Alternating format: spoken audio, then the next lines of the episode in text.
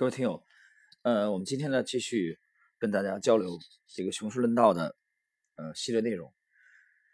那么每年呢，我都会抽出一些时间来呢，用 Lexi 模型呢去反反复复的来复盘当年啊自己曾经买卖过的股票。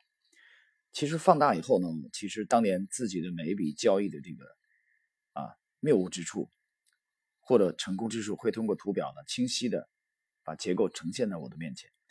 那么具备完整三种结构的 Lexi 模型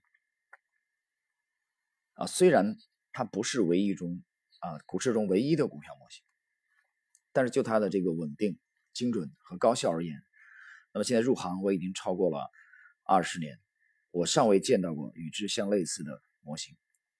我想，或许正是由于它高度浓缩了人性的缘故，通过复盘数据，我发现一些近代和当代的。投资大师呢，他们应该是洞悉其基本结构的。那么回到 Lexi 模型显微镜之下，你就会理解，在去年的秋季，那么我上海的朋友钱总啊，跟我交流的过程中啊，我提醒他要这个尽快的清仓尖锐沃能三零零幺幺六，在去年的秋季，那么该股呢今天复牌。以后呢，第二个跌停啊！大家注意啊，这里我跟大家分享的是在雪球的专栏的这篇文章。这篇文章发表的是雪球的我的专栏当中的今年的四月三号啊下午，所以我是这里边的数据呢原封不动的按照当时的这个文字啊。该股今天复牌后第二个跌停啊，指的是四月三号，那股价是六点一七元，这里边我要备注一下。那么到我们截止到今天这期节目的时候，尖锐沃能的股价已经来到了一块五毛五。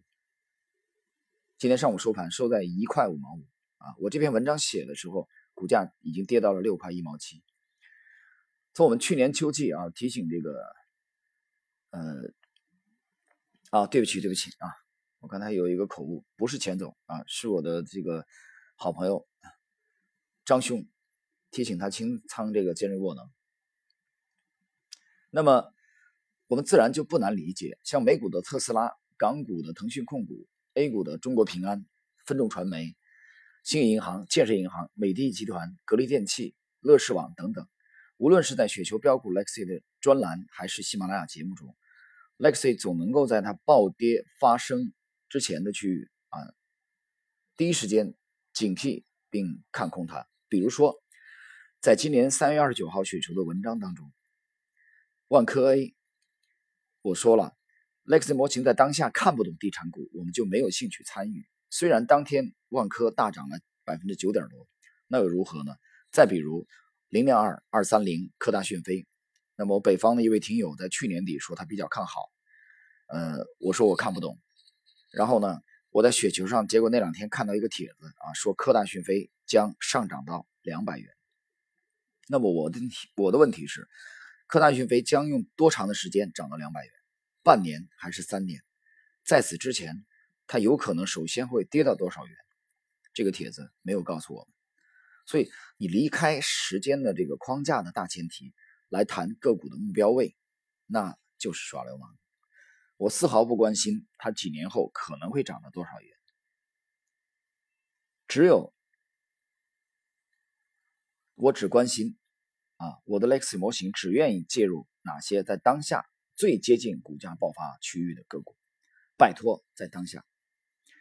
说起来呢，要感谢我的好朋友，在二零一零年一个很偶然的机会啊，他送了两张购书票给我。那么正好我路过杭州下城区这个青春路天桥之下的新华书店，我在那里看到了查理芒格《智慧箴言录》。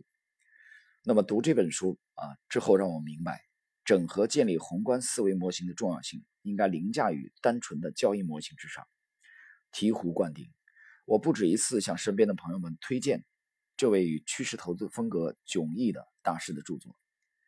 那么查理芒格是这样论述思维模型的：长久以来，我坚信存在某个系统，几乎所有聪明人都能掌握的系统，它比绝大多数人用的系统管用。你需要做的是在你的头脑里形成一种思维模型的复式框架。有了那个系统之后，你就能逐渐提高对事物的认识。必须在头脑中拥有一些思维模型，必须依靠这些模型组成的框架来安排你的经验，包括间接的和直接的。童年的时候，深受家庭成分不好影响的父亲反复的提醒我们：“荒年饿不死，手艺人。”啊，这点我在节目里回顾了很多次。那么初中的时候呢，我也第一次看到了央视翻译的前苏联的电视剧《春天的十七个瞬间》。那么苏联的功勋演员季洪诺夫扮演的骑队长史基利茨，单枪匹马深入纳粹德国啊，虎穴精湛的演技和跌宕起伏的情节令我痴迷不已。我后来反反复复看了何止十几遍，啊，我几乎几乎是每年都要看一遍这部电视剧，黑白的。这部电视剧当时在呃前苏联播出的时候，可以说是啊万人空巷，引起了极大的轰动。那么这段时间呢，我读到了周佐罗写了一篇谈湖畔大学良民的文章，我看到了如下的描述：一个人精神资源。决定其精神结构，精神结构影响其人生选择和决策，而这些选择和决策构成了其一生。仔细想一想，此言不虚，难道不是吗？从荒年饿不死手艺人的不求人啊，这是我父亲的教导。由于这个这个我的祖父和外祖父这一辈的啊，在五零年遭遇的这个家庭重大的变故啊，阶级成分不好。那么父母一生都受了很大的影响，所以父亲一直教导我们要记住“荒年饿不死手艺人”。那么到史基利斯的单枪匹马，早年这些碎片叠加之后，回头看，其实模型早就已经开始构建，只不过在当时都是默默的积累而已，一切都是最好的安排。这里我要感谢喜马拉雅我的听友陈志行先生微信发来的文章。让我可以用放大十倍的眼光去品读宋代马远的《寒江独钓图》的细节啊！那天陈先生通过微信啊给我转了一篇文章过来啊，我非常喜欢。那么《寒江独钓图》马远的这个独钓图里边的这个画，除了渔翁和一叶扁舟居中之外，你去看这幅图的四周大面积的是马远先生刻意的留白。那么我当时突发奇想。